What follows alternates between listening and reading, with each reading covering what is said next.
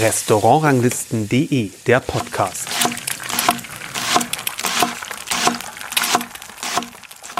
Hallo und herzlich willkommen zu einer neuen Folge unseres Podcasts. Ich bin Kersten Mügge und heute ist Julian Stohwasser mein Gast. Hallo.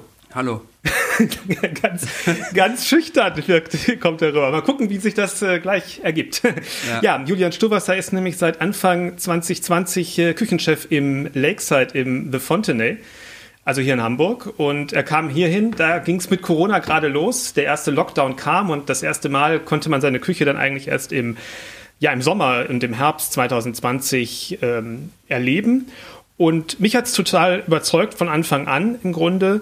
Und äh, ich denke mal auch die Restaurantführer waren auch ganz angetan. Also überall sind die Bewertungen praktisch so auf um und bei das, was ein Stern ähm, entspricht. Und wie ich finde, ist dann mit der Zeit die Küche immer spannender und fokussierter geworden und hat immer mehr eigene Konturen und Handschriften gezeigt. Und äh, mein Eindruck ähm, Herr Stowasser, ist, dass bei Ihnen die kräftigen Aromen meistens besonders gut rüberkommen auf dem, auf dem Teller. Würden Sie sich da gut äh, wiedergegeben fühlen, so in Ihrem, Ihrer Handschrift, in Ihrer Ausdrucksweise auf dem Teller? Ja, schon, ja. Ja, doch, denke ich schon, ja. Weil? Woran, woran liegt das für Sie?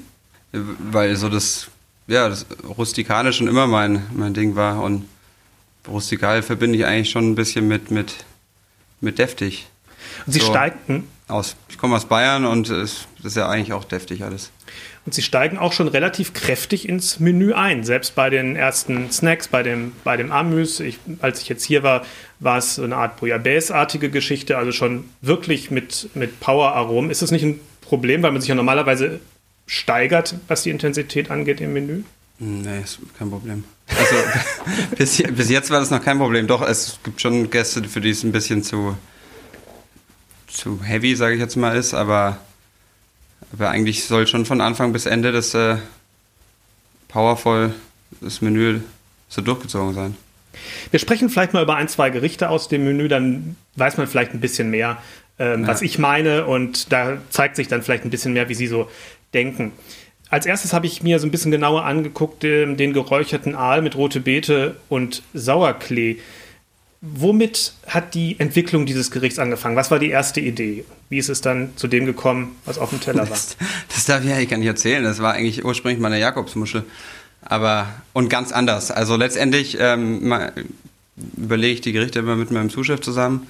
Und wir hocken hier meistens sogar in diesem Raum hier drin wenn, da hat man so ein bisschen Abstand mal von der mhm. Küche und schreiben so grob die Ideen auf, wie irgendwie was, was gut ins Menü passt, was natürlich die Saison gerade hergibt. Hier sind auch schon eine Idee, einige Ideen wieder gescheitert und verworfen worden.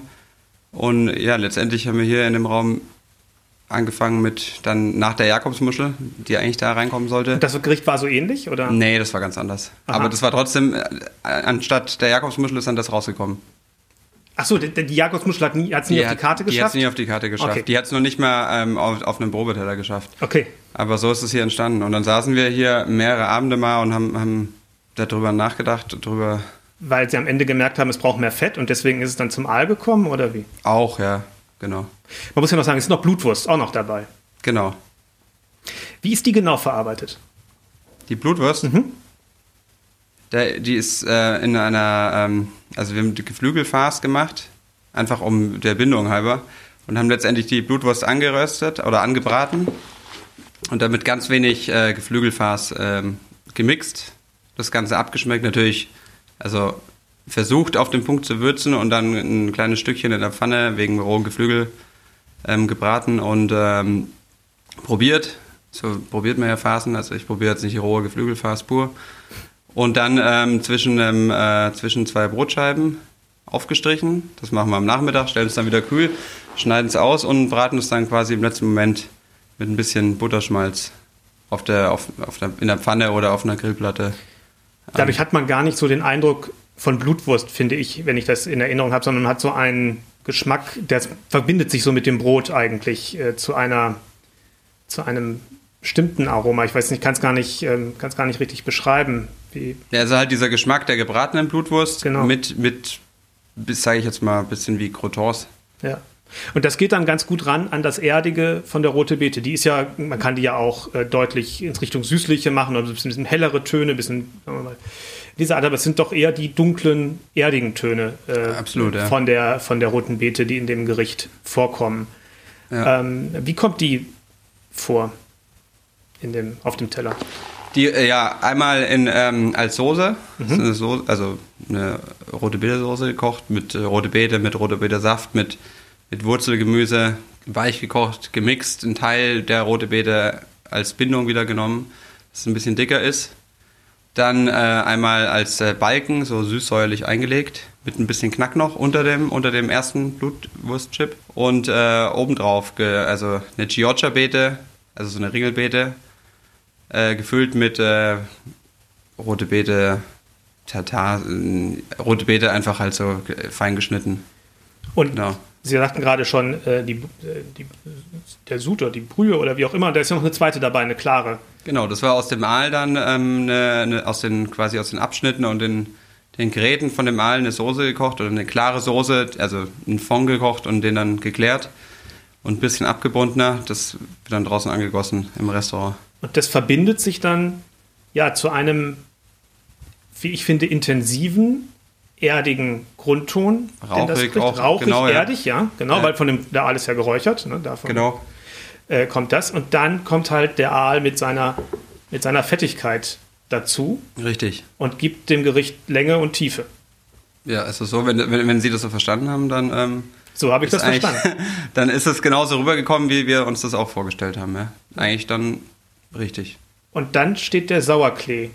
Bisschen als Spitze ja. dagegen. Ne? Das ist wahrscheinlich die, die Idee, dass es ein bisschen Frische geben soll. Einfach, genau, noch ein bisschen, bisschen, ein bisschen spitzer, spitzere Frische ist das ja eigentlich, oder spitzere Säure. Ein bisschen frischer machen, ein bisschen, ja, das ganze Erdige auffrischen einfach und das Fettige. So der Gegenpart dazu. Ich hätte jetzt, ich hätte jetzt gewettet, dass so Borsch die Idee gewesen wäre eigentlich von dem Gericht. Was so ein bisschen ja diese, das auch bedient ja, in den Gedanken. Ja, es, es ist so ähnlich, ja. aber das war gar nicht die Herangehensweise. Interessant, aber es. Ja. aber diese Jakobsmuschel hat eigentlich nichts damit zu tun gehabt. Also das war, hätte ich jetzt auch nicht erwähnen müssen. Es war halt nur so ging, so ging das wirklich. Das war die, interessant. Für, für ein neues Gericht die aller, allererste Idee, die wir dann schon in der Theorie schon wieder vom Tisch ähm, geworfen haben. Und wie viele Zwischenstufen hat das dann genommen, bis es jetzt so ist, wie es auf dem Teller ist? Was, was war noch jetzt zwischen der Jakobsmuschel und der, der fertigen Idee? Da war nicht mehr viel eigentlich. Dann das, ging dann dann, das ging dann relativ schnell, war dann vielleicht eine Woche. Ich kann jetzt nicht genau sagen, das ist jetzt auch schon ein paar Monate her, wie lange wir da daran rumgetüftelt haben. Aber also von der Idee, das ist der Aal mit, mit rote Beete und auch dem Aalsud und dem äh, Blutwurstchip wird, bis es dann wirklich auf dem Teller war, hat es ungefähr eine gute Woche gedauert. Und bis wir es dann im, ins Menü eingefügt haben, vielleicht nochmal eine Woche so. Ja. Und man muss dazu sagen, das, man hat ja schon gesagt, es ist relativ kräftig durch die rote Beete und durch den, durch das, durch den Fett des Aals. Und das ist der zweite Gang im Menü. Ne? Das zeigt ja halt schon dieses relativ intensive Level, den sie von, das sie von Anfang an nehmen. Ja. Es ist ja auch noch wirklich hochfiligran aufgebaut. Man hat ja unten die beiden, die beiden Soßen sozusagen, dann ein, ein Chip von dem, äh, mit der Blutwurst dann die Rolle vom Aal, dann nochmal oben drauf, dann sind oben drauf, äh, dann nochmal oben drauf Brot und so, äh, das sind wahrscheinlich die Beete, die kleinen. Genau, es war noch ein bisschen, bisschen weiße und genau. gelbe Beete. Also in so runden Scheiben nacheinander genau. drapiert. Also es ist auch optisch sehr, sehr schön. Danke. Wie, welche Rolle spielt das für Sie? Wie lange haben Sie an die Optik, oder was, wie, wie, war die Überlegung bei der Optik? Ja, also äh, klar, Optik, ja, ist wichtig, aber also ich überlege nicht bei einem neuen Gericht jetzt, wie, wie das ausschauen soll, sondern erstmal Geschmack, Kontraste, Temperaturkontraste, also Kontraste, süß, Geschmackskontraste, Temperaturkontraste, das ist erstmal das Wichtige. Und dann, dann, ähm, dann schauen wir einfach, wie wir es anrichten. Und das war, ich habe zu meinem Zuschef, zu Robin gesagt, ja, jetzt, nee, jetzt das richten wir anders an. Und er hat einfach angefangen und fünf Minuten später war das Ding fertig. Wirklich? Ja. Also ich wollte das ganz anders anrichten, aber er hat einfach mal gemacht, dann habe ich gesagt, okay, so lassen wir es jetzt. Ja. Weil es so schön ja, ist. Genau, weil es so gut gepasst hat, ja. Ja. Und das ist eigentlich, eigentlich ganz, ja, so läuft es oft. Also diese ganzen Sachen sind gar nicht so richtig planbar. Das ist, wir, wir probieren da rum und, und meistens ist dann doch der Zufall irgendwie das, der, wo wir dann sagen, hey, okay, das ist jetzt, da brauchen wir gar nicht mehr weitermachen, so lassen wir es. Mhm. Dann komme ich zur Wachtel. das ist bis ab, aktuell, würde ich sagen, bei Ihnen aus den Menüs, die ich bislang gegessen habe, zieht es sich ja durch, dass Sie immer wieder was mit Wachtel machen und verschiedenen Gewürzkombinationen. Ja. Ähm, ist es, kann man sagen, das ist eines Ihrer Lieblingsprodukte oder ähm, hat sich das jetzt einfach nur so ergeben aus anderen Gründen? Ja, ich würde sagen, es hat sich eher so ergeben. Weil? Weil, also die Wachtel kamen schon, wir hatten ja die eigentlich schon ähnlich letztes Jahr schon mal. Da haben sie die ja auch schon mal gegessen. Genau.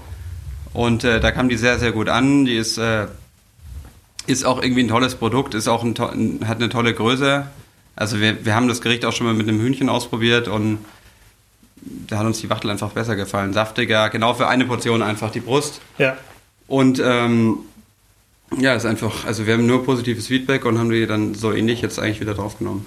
Was ich faszinierend finde, ist die Textur, die das Fleisch entwickelt mit der Umhüllung, äh, mit der Panade, möchte ich mal sagen. Es ist ja nämlich so ein bisschen wie so an so ein richtig schön souffliertes Wiener Schnitzel, weil man im Grunde das, das Trockene hat und das Fle saftige Fleisch und dieses bisschen, ja, ein bisschen Volumen, das einfach im, im Mund ja. nimmt. Wie ist das eine Frage des Garpunkts bei der Wachtel oder wie kommt das zustande?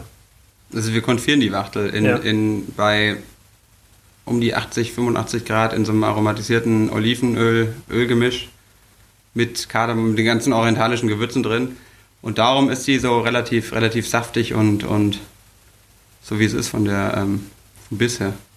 Aber die muss, darf nicht, muss relativ, sagen wir mal, eher am unteren Ende der, des, der wie man es normalerweise garen würde, äh, ja, sein, ich, ne? darf, darf, nicht zu weit sein, aber es ist, ist, nicht, also wenn die jetzt, wenn ich die jetzt im Ofen garen würde, dann hätte ich schon eher ein Problem damit, dass die schnell trocken wird. Mhm. Und ich gar die im, in dem Öl, in dem aromatisierten, und dann tue ich sie kurz, bevor sie, bevor sie quasi serviert wird oder angerichtet wird, wird die nochmal kurz in den Ofen reingeschoben und dann kommen die ganzen Sachen drauf.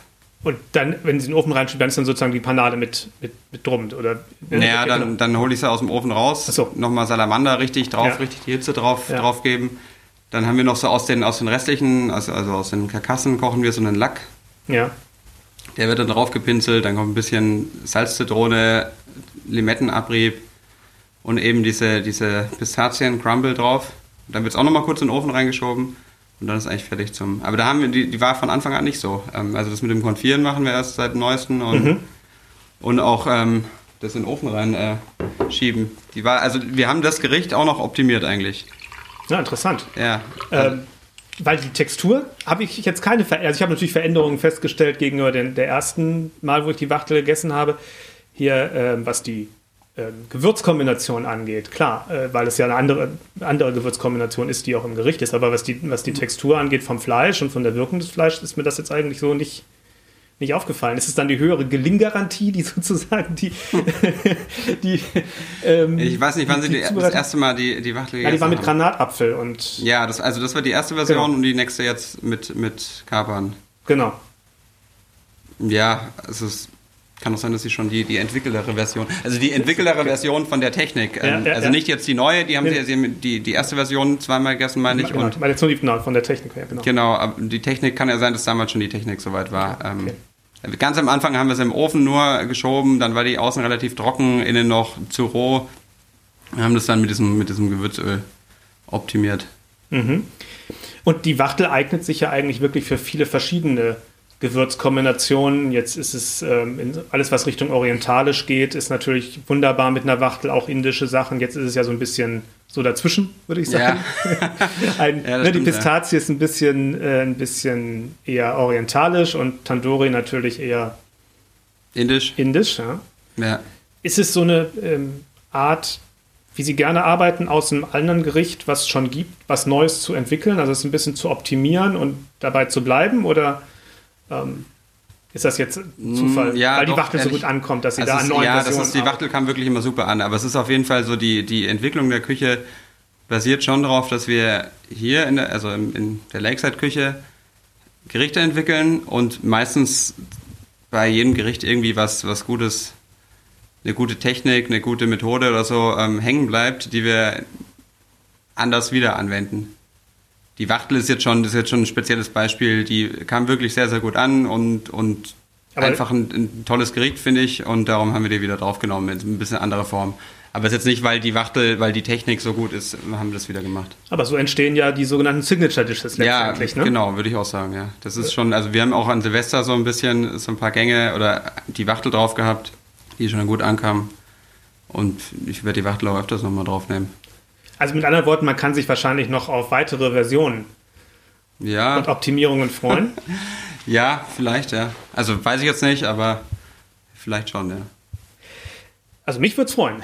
Ja, mich auch. jedenfalls. Ich muss auch sagen, die Wachtel ist jetzt auch nicht, eine Wachtel kostet auch einfach nicht so viel wie, wie wir haben ja im Hauptgang gerade das, das Vecchio, was natürlich, da ist ja die Preisspanne, ist ja sind ein paar hundert Prozent. Und von dem her ist das mal ein bisschen teurer Stück Fleisch ein bisschen günstigeres Stück Fleisch, ist natürlich die Wachtel, spielt da optimal rein. Das heißt nicht, dass die Wachtel eine schlechtere Qualität hat, die ist von einer sehr guten Qualität, aber es hat einfach so eine Aufzucht von der Wachtel ist, ist günstiger als eine Aufzucht von dem, von dem ähm, Vecchio-Rind. Absolut. Sie sprechen gerade das Wagyu an. Es gibt ja im ersten Gang auch ähm, sehr hochwertigen Thunfisch aktuell. Das sind ja Produkte, hm, wo man sich fragen kann, wie viel muss ich eigentlich machen und wie viel muss ich sein lassen, um es optimal zur Geltung zu bringen. Ja, weil es ja von sich aus schon eine tolle Produktwirkung hat, ne? durch das Fett, durch die Textur, durch die Hochwertigkeit einfach. Und man will es dann ja auch, auch zeigen. Wie kalibrieren Sie das? Ja, das ist eine ganz schwierige Frage eigentlich. Also normalerweise, oder ich würde mal sagen, ein optimales High-End-Gericht kann ja eigentlich nur aus einem Produkt mit ein bisschen Salz bestehen, wie Sashimi in seiner höchsten Form. Aber natürlich ist ja auch irgendwie eine gewisse Veredelung, muss schon in der Küche stattfinden. Und äh, das ist genau diese eine Gratwanderung zwischen, zwischen, zwischen ich bearbeite das Produkt so weit, dass hier, dass hier Handwerk und, und wie gerade eben schon gesagt, Veredelung ähm, stattgefunden hat. Aber ich lasse das Produkt noch so weit in der Form, in der ich es bekomme in der, oder in der es auch perfekt oder zumindest relativ perfekt ist, um, um, um um seine Wirkung einfach auf dem Teller spüren zu lassen. Dafür finde ich, und das ist eigentlich das, ist das was, mich, was mir auch gut gefällt, sie machen schon relativ viel bei beiden äh, an begleitenden Aromen. Ja.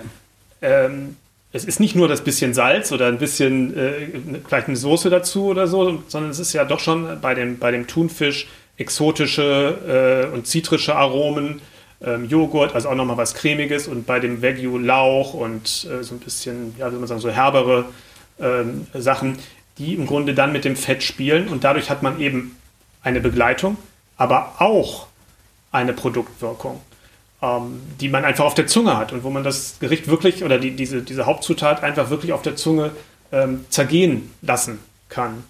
Ähm, das ist das ist genau das Maß. Kommt das auch eher durchs Probieren, weil das muss doch da auch viel auch in Proportionen gehen. Also wie viel man von etwas nimmt oder wie, ja, definitiv kommt das durchs Probieren. Ja, wenn wir also wir richten wir richten Teller an, stellen fest, das ist von dem viel zu viel, das ist an sich gut, eine gute Sache und da geht es dann um halt so Stellschrauben noch am Schluss. Wir beziehen doch immer mit den, die Frau Hehn und den Herrn Buder mit ein, die immer aus einer ganz anderen Sicht, wir haben das Ding schon zehnmal probiert und, und die probieren es das erste Mal und dann kommen auf einmal Kritikpunkte, wo wir gar nicht drüber nachgedacht haben. Und so, also. Was wären das so für Kritikpunkte? Ja, dass ich, das, das, zum Beispiel, dass ich was nicht so optimal essen lässt, mhm. einfach als Gast. Also wenn ich das Ding mir schnell reinschling, sage ich jetzt, ich sag's extra ja, so, ja. das Ding reinschling, ja, wie man halt so in der Küche unterwegs ist ja. und mich nicht hier vielleicht mal hier rausgesetzt habe, das haben wir auch schon gemacht und mit dem Besteck, mit dem Silberbesteck hier, was wir, das wunderschöne, was wir hier im Restaurant haben, den, den Teller probiere sondern hier an der, an der Spüle stehe und, und den Teller schräg halt und die Soße natürlich ich perfekt mit dem Löffel ähm, essen kann, mhm. kann aber vielleicht jemand, der im Restaurant sitzt, nicht so essen.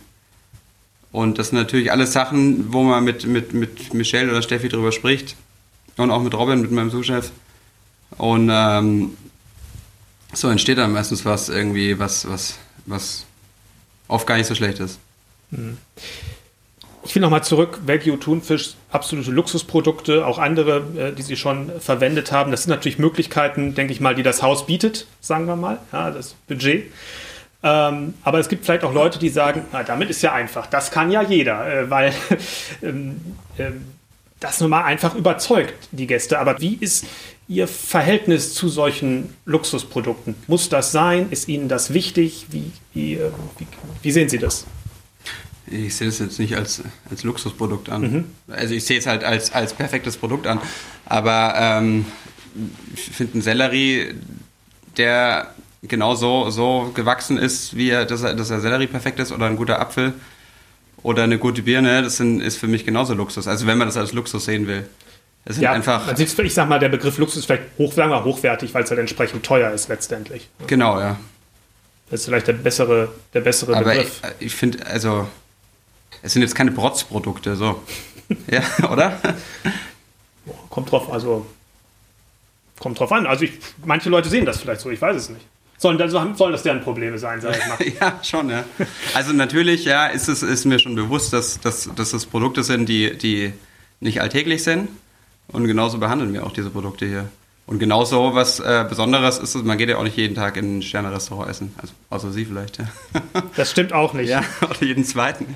Auch leider aber, auch nicht, leider auch nicht. Aber es sieht häufiger ja aus, als es ist. Genau, es ist ja, also, wir haben auch, wir haben auch andere Sachen drauf, ja. Ja, die, die, die jetzt nicht aus Japan kommen. Und ähm, das Lakeside ist ja nicht das erste Restaurant, wo Sie den Stern bekommen haben. Davor waren Sie in Frankfurt im Weinsinn, ähm, auch schon mit einem Stern. Was ist der größte Unterschied? Das ist, war ja ein Restaurant, was nicht in einem Hotel liegt, sondern für sich alleine, oder zwar in, einem, in einer Unternehmensgruppe beheimatet war, aber jetzt genau. nicht mit einem Hotel im Hintergrund.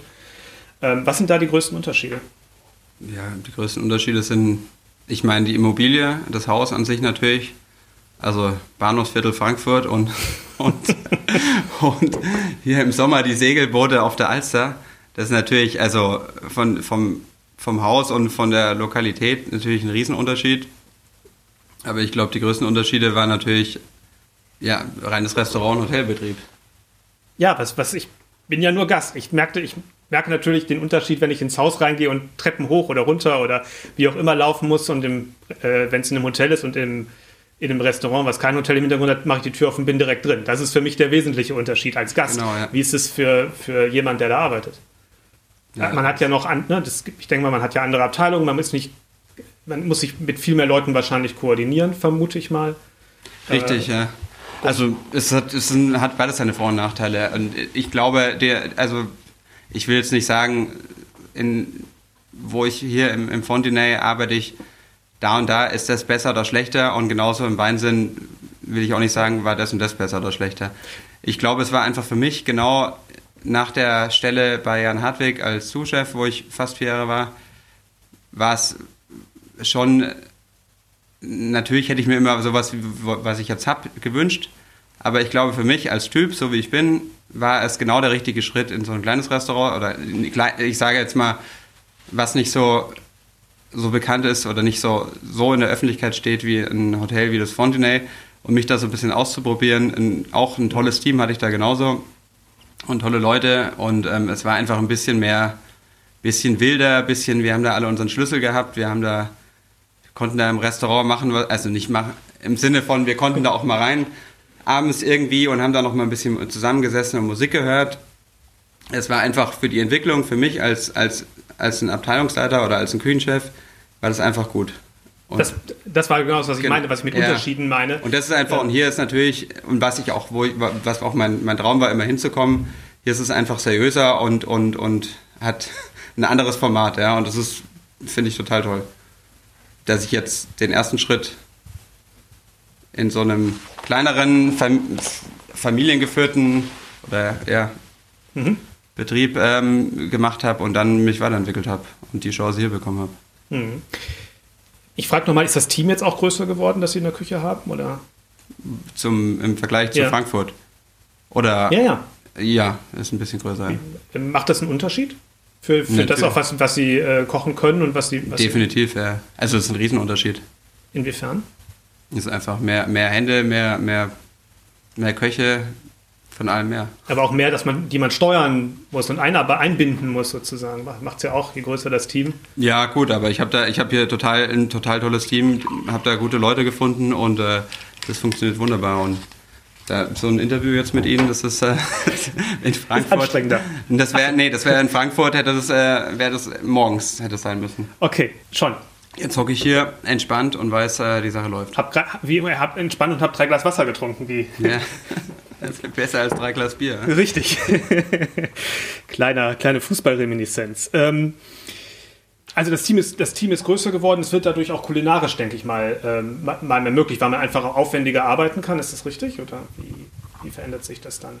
Man kann aufwendiger arbeiten und man kann genau diese Zeit, diese, um, um Gerichte zu entwickeln. Also das ist für mich, das ist also meine Philosophie hier, dass ich einfach eine Küche weiterentwickeln muss oder eine Küche mit einem Küchenchef oder einem Koch, wie auch immer man das, oder ein Restaurant.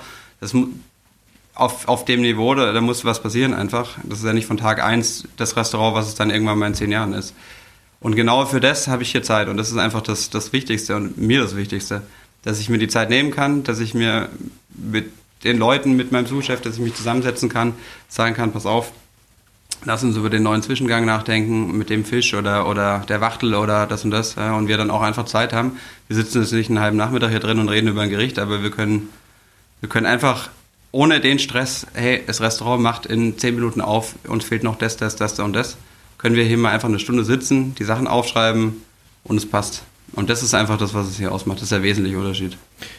Das merkt man dann vielleicht auch daran, dass dann schon die Gerichte, sagen wir mal, ausgereifter sind, wenn sie das erste Mal auf die Karte kommen und das von vornherein sehr gut funktioniert.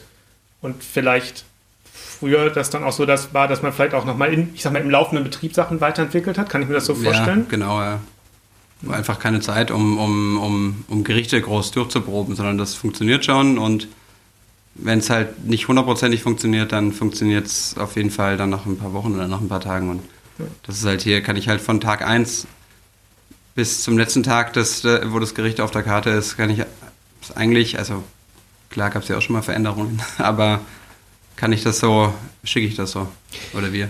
Sie ähm, haben ja schon gesagt, dass Sie vor oder kann man ja auch bei uns nachlesen und woanders anderswo auch. Also sie waren ja, bevor sie im Weinsinn waren, äh, im Atelier bei Jan Hartwig und äh, sind ja mit ihm zusammen aus, aus dem Apfel in Wolfsburg sozusagen nach genau, München ja. gegangen. Das heißt, sie haben diese Entwicklung, die das da genommen hat, ja, äh, die war ja auch phänomenal, äh, was die Wahrnehmung anging und was die Bewertungen anging, ja, äh, direkt miterlebt. Ähm, aus erster Hand. Ja. Aus erster wir Hand. Haben, wir, genau. wir haben beide am 19. Mai 2014 genau ähm, im, im Atelier angefangen. Wir haben was, einen Umzug zusammen gemacht. Was, ja, was war, das für eine, was war das für eine Zeit? Was, war das, was ziehen Sie daraus aus diesem aus dieser Erlebnis? Oder aus dieser. Ja, es ist schon, also es, es prägt mich bis heute, mhm. definitiv.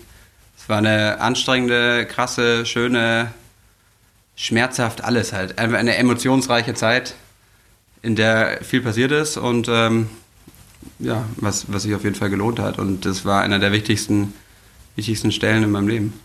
Das ist ja ähm, die Chancen, etwas neu aufzubauen mit jemandem, ist ja nicht so häufig, weil, ähm, sagen wir mal, solche Veränderungen, dass man das sagt, ein, man, man, baut ein Restaurant, damals, das war ja da auch ein Neuaufbau praktisch, weil es ja vorher auf einem mhm. ganz anderen Level ja angesiedelt war, das Atelier. Hier ja durchaus auch vergleichbar, als sie hier hingekommen sind, weil da gab es ja ein bisschen hin und her, äh, sagen wir mal, äh, was, äh, was das anging nach der, nach der Eröffnung. Auch hier muss, war ja jetzt das Image noch nicht so, dass man sagen kann, ah, das Lakeside steht aber für 1, 2, 3, 4, 5. Also man, sie konnten ja schon selber auch ihre eigenen, ihre eigenen äh, ähm, Fußabdruck äh, sozusagen entwickeln und, und hinterlassen. Also es ist ja durchaus eine vergleichbare Situation. Was, sind, was, was konnten Sie daraus einbringen aus der ersten Erfahrung in München? Ja, schon ziemlich viel. Gerade was dieses Voran, Vorantreiben der, der Entwicklung des Restaurants einfach angeht. Da ziehe ich schon sehr viel raus. Also nicht jetzt von den Gerichten, nee, nee. sondern von einfach von dem, von dem Führungsstil, von dem, von dem Spirit, der hier herrscht.